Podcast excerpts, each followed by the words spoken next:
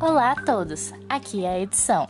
Passei para avisar que nesse episódio temos a entrevista com a nossa convidada, professora pós-doutora em nanobiotecnologia, Marcela Lemos Bretas Carneiro. O professor Dr. Eduardo Bess está na mesa. A aluna Sarana Nunes está como a informada e a aluna Aline como a desinformada. No último bloco, a professora fala sobre o simpósio de estilo de vida saudável. No entanto, ele já aconteceu antes do programa estar disponível na versão podcast. Mas fiquem de olho, porque pode acontecer outras edições. Vocês já sabem que o Facilitei passou originalmente na Rádio Utopia FM, estação 98.1. E se você não mora em Cláudia DF, pode acessar facilmente pelo aplicativo Radiosnet. É só colocar lá na pesquisa Utopia FM Planaltina e o programa vai no ar toda terça-feira, 18 horas. Sigam a gente no Instagram, arroba PetCiênciasFUP. Bom, chega de falar e tenha um ótimo programa.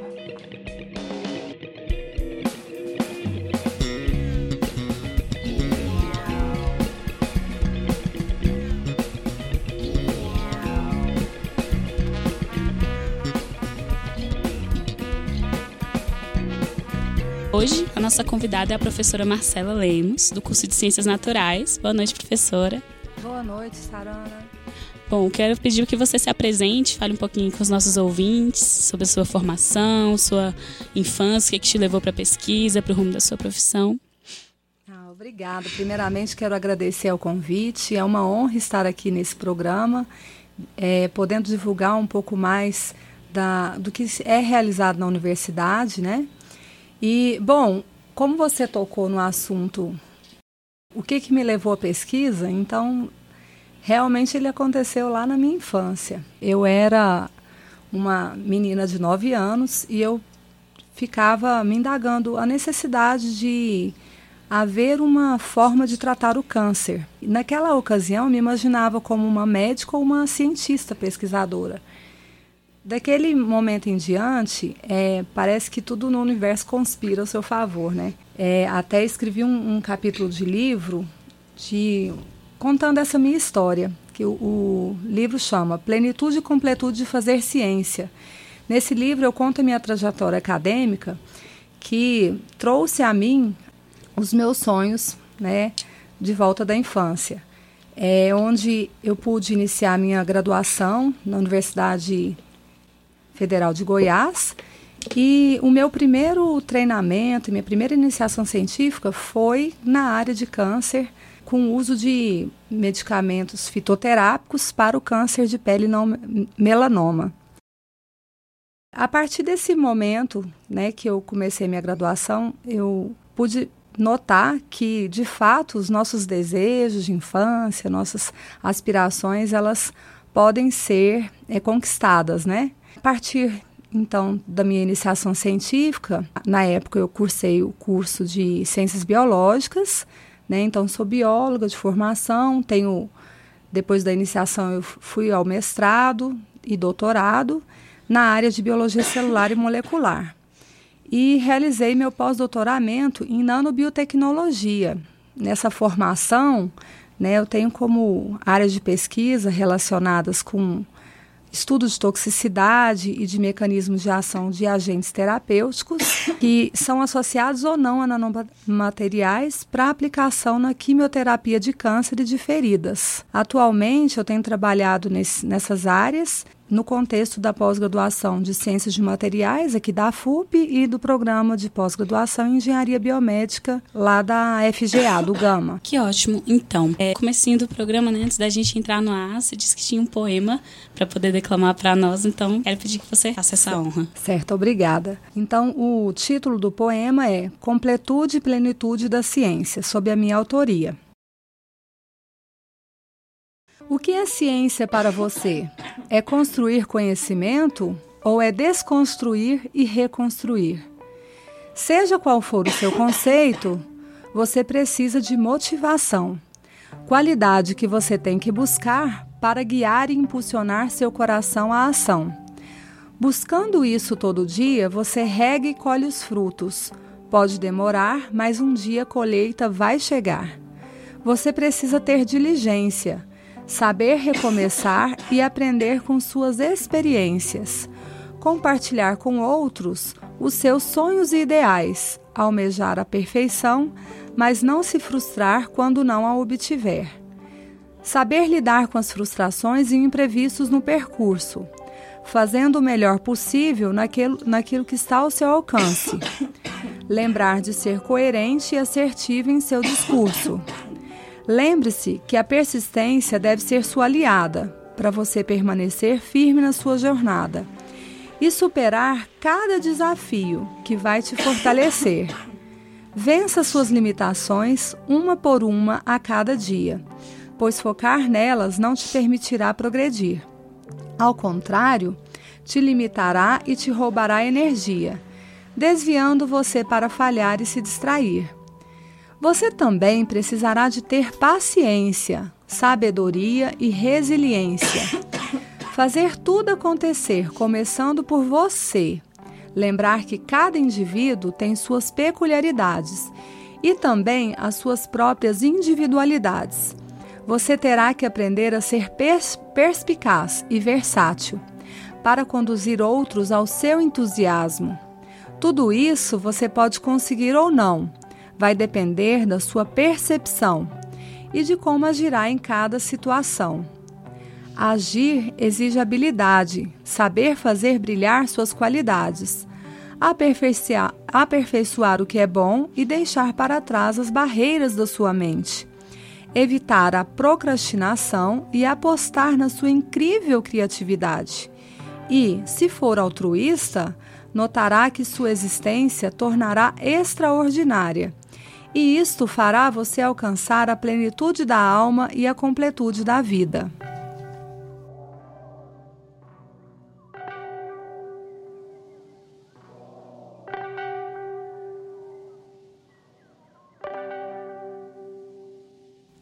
Parabéns, professora. Achei o poema maravilhoso. Inclusive, quero saber o que, que foi que te inspirou a escrever esse poema.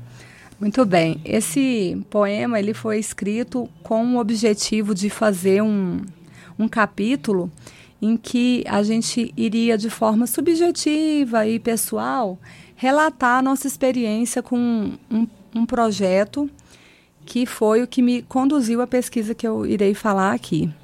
É, o projeto eles denominam Sofia, que é um acrônimo do, de um software e, um equipamento que foi desenvolvido para fazer tratamento de câncer de fígado por meio de termoablação, que é queimar o tecido por meio de temperaturas altas, né? E na época eu comecei a orientar um trabalho de uma aluna que veio do programa de engenharia biomédica. A ponte foi essa aluna, né, que ela tinha uma, como orientadora uma professora da área de engenharia em eletrônica e eles tinham construído esse equipamento, mas foi questionado é, a avaliação dos efeitos tóxicos, né, da eficácia terapêutica, porque até então o foco era avaliar o, a, a questão eletrônica de funcionamento do equipamento. E aí eu orientei esse trabalho que com o objetivo né, de avaliar em ratos e também em tecidos de fígado bovino e suíno o, o efeito, o potencial efeito tóxico desse, desse tratamento e o seu potencial efeito terapêutico também.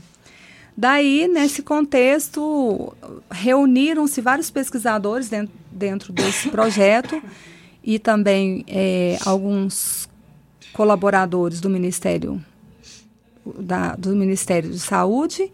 E, e aí a gente escreveu esse livro. E nesse livro que foi escrito junto com essa aluna tem o relato nosso da vivência da pesquisa científica, é o que está por trás, né, os bastidores da pesquisa, as questões das frustrações, da, das realizações, do, do quanto a gente tem que superar as dificuldades e a relação com a nossa vida pessoal e com a liderança nesse, nesse âmbito da pesquisa científica.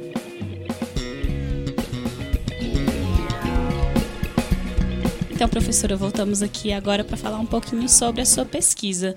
Então, você pode comentar qual foi a proposta do seu estudo, o que, que foi que você estudou, né? A gente já deu um, uma, uma introduçãozinha que é sobre diabetes, enfim, pode falar um pouco sobre o seu trabalho.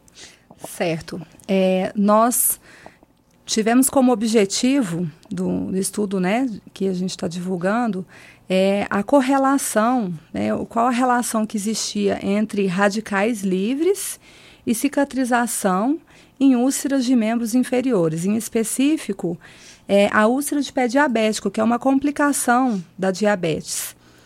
E nós utilizamos uma terapia que foi baseada no uso de um curativo, um adesivo derivado do látex natural da seringueira, né?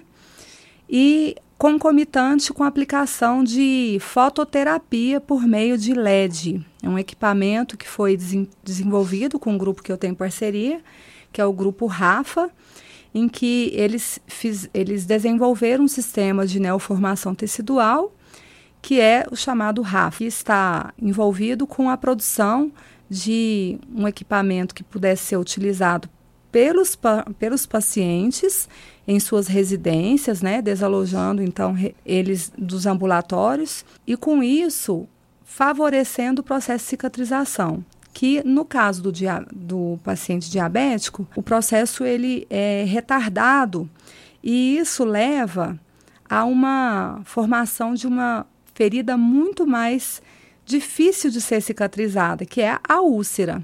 Então, qualquer, por exemplo, ele, ele arranhou a perna, ou ele usou um calçado não apropriado, ou o pé estava mal hidratado, todos esses são fatores de risco para ele desenvolver uma ferida que leva a uma úlcera em decorrência do processo de cicatrização dele, que é retardado em relação ao indivíduo normal, que não porta a doença. Fala um pouco para a gente sobre os tipos de diabetes e como pode ser feito o diagnóstico. Perfeito. Muito bem. Primeiramente, é, de uma, vamos falar né, o que é diabetes. De forma simplificada, é uma doença que é caracterizada pelo aumento de, dos níveis de açúcar no sangue. E ela pode ser classificada pelo menos quatro tipos, né? Sendo o tipo 1 e tipo 2 os mais conhecidos, onde o tipo 1 é, vem de uma doença autoimune, ou seja, as próprias células do organismo destroem as células que produzem insulina lá no pâncreas. Então, de, de qualquer forma, é, o indivíduo diabético ele pode ter um aumento dos níveis de açúcar no sangue ou por não ter insulina, que é o hormônio que promove a entrada da, do açúcar dentro das células, ou ele pode ter pouca insulina, que é, pode ser o caso do tipo 2, que que até tem maior incidência em relação ao tipo 1, que é de 8 a 10 vezes mais comum que a tipo 1. E o que é a diabetes tipo 2? Diabetes tipo 2 é uma, uma doença crônica que é, ela vai sendo adquirida ao longo do tempo com os hábitos de vida. E a pessoa tem o hábito de ser fumante, sedentarismo, obesidade, consumo excessivo de açúcar. Tudo isso vai levando a uma é, resistência do organismo à insulina. Então, esses, tanto com a diabetes tipo 1 e tipo 2, como levam a um, um alto nível de glicose no, na corrente sanguínea, isso vai levar a danos circulatórios, que por sua vez pode levar a várias complicações, desde neuropatias, é, doenças renais relacionadas com a visão e, e cardiovasculares e isso pode levar a complicações tais como a úlcera de pé diabético, que é uma, do, uma complicação desse tipo de diabetes em decorrência dos níveis elevados de açúcar no sangue. O problema mais grave desse, dessa complicação é que cerca de 80% das amputações são em não traumáticas, né, ou seja, não acidentais, são em decorrência da úlcera de pé diabético. E o que é mais grave é que é uma doença com alto crescimento mundial, né, tem previsto até 2035 um aumento considerável de cerca de 114% e com números alarmantes, né? Sendo que em 2014 foi estimado 382 milhões de pessoas portando diabetes no mundo, o que mostra ser um, um grave problema de saúde pública. Quais os principais sintomas, assim, para uma pessoa conseguir identificar se ela tem ou não diabetes? Ela pode ter visão turva, é, ter com frequência é, urinar muito, né? Ela pode ter problemas circulatórios, às vezes ter dormência na, nos membros inferiores, né, nas pernas e nos pés, nos, nos braços e mãos, principalmente. E, e isso decorre da falta de fluxo sanguíneo na região. Como a circulação sanguínea é comprometida, o fluxo sanguíneo nas regiões mais extremas do corpo é reduzido. E aí, com isso, leva-se a uma série de, de danos que vão ser desde danos neurológicos a danos vasculares, ou seja, no, nos vasos sanguíneos. Como o paciente diabético pode identificar essa úlcera para poder tratar? Certo. Primeiramente, é, o que caracteriza a úlcera é a demora no processo de cicatrizar. Então, é, num indivíduo normal, o processo de cicatrização ele é relativamente rápido, né? Dependendo da extensão da ferida, em poucos dias é, a ferida é fechada. Talvez o processo total da cicatrização demore um tempo maior, pode prolongar até anos, dependendo da extensão dessa ferida, mas no diabético a ferida não fecha. Ao contrário, ela vai ficando mais profunda, podendo atingir tecidos profundos, como por exemplo os ossos. E aí leva a outras doenças, como a osteomielite, e que o paciente vai identificar, né, o, o indivíduo vai identificar com esse, esse retardo, essa demora e um avanço da ferida. Ao invés de cicatrizar, ela vai ficar cada vez mais grave, podendo até mesmo ter problemas em decorrência de uma infecção oportunista. Ou seja, é, a, aquela ferida ela se tornou um ambiente é, aberto, propício para desenvolver micro-organismos. No nosso ar, nós temos vários micro-organismos, como bactérias, que podem colonizar essa região da ferida e agravar mais o quadro, deixando a ferida é, mal cheirosa em decorrência dessa infecção. Fala um pouco para a gente sobre os principais tratamentos para minimizar o efeito dessa doença. Tem, existem vários tratamentos, dentre eles fototerapia, a terapia hiperbárica, o uso de biomateriais como látex, engenharia de tecidos, é, uso de pomadas de hidrocoloides que ajudam no reparo tecidual. E dentre essas alternativas, é, existe peculiaridades para cada paciente. Né? O que não acontece é, como desejado, né? que é o ideal, seria que cada tratamento fosse particular em relação àquela ferida, à extensão, à origem, ao tipo, né, se ela está infectada ou não. Mas é, no SUS, hoje, é utilizado como tratamento padrão o uso de hidrocoloides, é, de alginato de cálcio, que é um biomaterial, um material né, biológico, com origem biológica, e o, a espuma de prata. A espuma de prata tem efeitos de eliminar bactérias, então ajuda nesse efeito antibacteriano, né, para o controle da infecção. É, no entanto, nossa proposta de estudo foi de é, desenvolver uma tecnologia em que a gente pudesse é, melhorar a eficácia terapêutica desta doença, né, para esta doença, e nós utilizamos um, um curativo que é baseado no látex natural da planta, né, como defesa ela produz esse material, essa borracha que tem propriedades cicatrizantes e a junção concomitante desse curativo com a aplicação de fototerapia por 35 minutos. E isso, já em estudos preliminares, tem demonstrado que o efeito de cicatrização é melhor, mais rápido do que o tratamento utilizado hoje no SUS.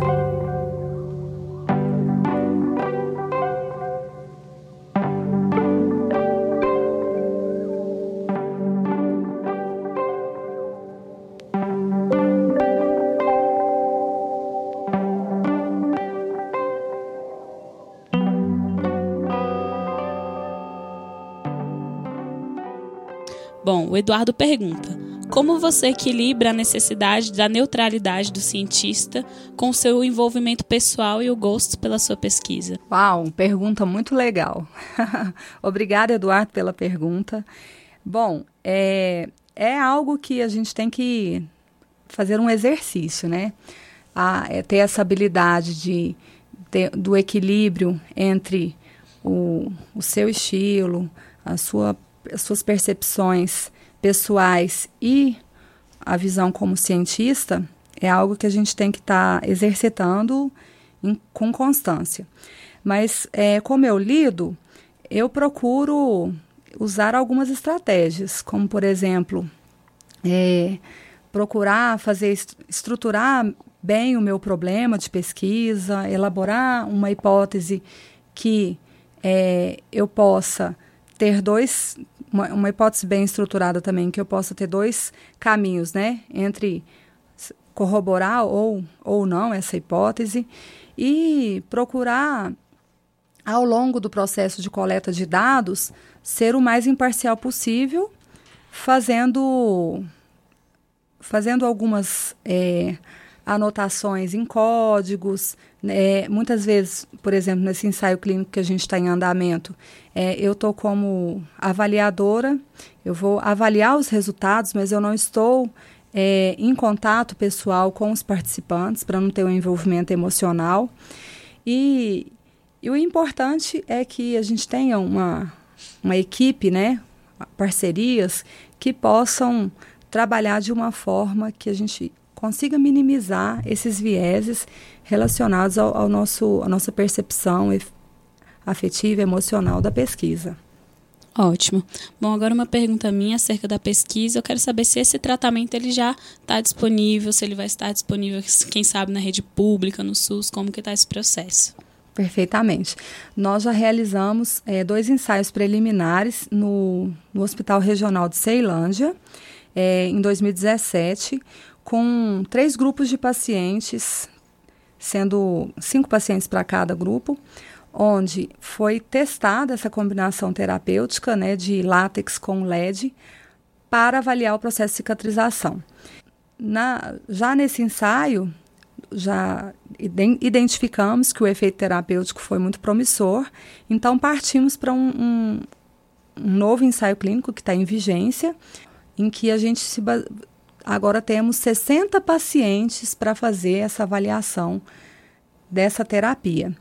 E nessa conduta é, de ensaio clínico, nós temos uma equipe multidisciplinar, até citando a professora que me trouxe até aqui, que é a professora Suélia Fleury Rosa. Ela é da Engenharia Biomédica, lá da FGA, né, da Universidade aqui de Brasília, do Campus Gama. É, ela me convidou para participar desse, dessa pesquisa desde 2016, liderada por ela. E hoje é, eu tenho a honra de poder estar contribuindo com esse lindo trabalho, é, mostrando que é possível sim ele ser aplicado no SUS. Por quê? Porque é um grupo muito engajado, já existe empresa fazendo a produção dos equipamentos com boas práticas que é importante para ter o, o, registro Anvisa, né, e ser aplicado. E existe uma um financiamento do Ministério da Saúde é, que foi feito via demanda, né? E esse a gente está concluindo esse projeto nesse ano, é, onde foi investido uma uma verba boa para ser realizada essa pesquisa, em que o objetivo é institucionalizar, é levar o, a aplicação terapêutica de, dessa pesquisa que está sendo desenvolvida para o uso no Sistema Único de Saúde, em que a gente sabe que são pessoas que utilizam, que são pessoas mais carentes e que, de fato, necessitam de uma terapia eficiente. Maravilhoso. Bom, agora é a nossa hora do jabá. Se você tiver alguma coisa para indicar para a gente, livro, filme, série, pode ficar à vontade. Maravilha. Então vai aqui duas dicas minhas que estão relacionadas com a nossa área, que são é, aqui na FUP, Faculdade UNB de Planaltina, nós teremos é, um simpósio em saúde e ambiente, onde o subtema será estilo de vida saudável. E nós trataremos de vários temas relacionados com o, o, nosso estilo de vida, como ele acelera o nosso processo de envelhecimento e de adoecimento. Dentre alguns dos temas que vão ser falados estão obesidade, relação com a obesidade e nosso estilo de vida, é, prática de atividade física e a relação dela com a incidência de câncer, é, o tabagismo e os efeitos dele é, associados ao sistema cardiovascular, doenças relacionadas a, aos vasos, né, ateroma. É, também vamos falar de agora outro tema que eu me esqueci, mas importante que vocês possam vir, vai ser aberto para a comunidade, nós, nós divulgaremos. É, será dia 4 de julho, no período da tarde, de 2 às 6. Espero poder contar aí com a comunidade, né? Que é um, um o objetivo é que a gente possa conscientizar a população para evitar que ela adoeça ou que seja agravada as doenças em decorrência do seu estilo de vida. E também uma, um outro convite que eu faço é para que vocês possam conhecer um livro. A gente fez um livro eletrônico chamado Plenitude e Completude de Fazer Ciência. Esse livro trata dos aspectos pessoais do cientista em relação à pesquisa, as dificuldades que ele enfrenta, as questões financeiras, como que são organizadas, como que que, é, que a gente lida com isso. E nesse livro, especialmente, eu escrevi um capítulo, que é o capítulo 3, que é uma carta ao novo cientista, onde tem o, o poema que eu mencionei no primeiro bloco. Desejo a vocês uma excelente leitura e aproveitem essas oportunidades. Bom, esse livro a gente vai deixar disponibilizado o link, né, para acesso. Ele é um e-book, né, professora gratuito. Exato. A gente vai disponibilizar no perfil do Instagram do PET. Então segue lá, PET Ciências.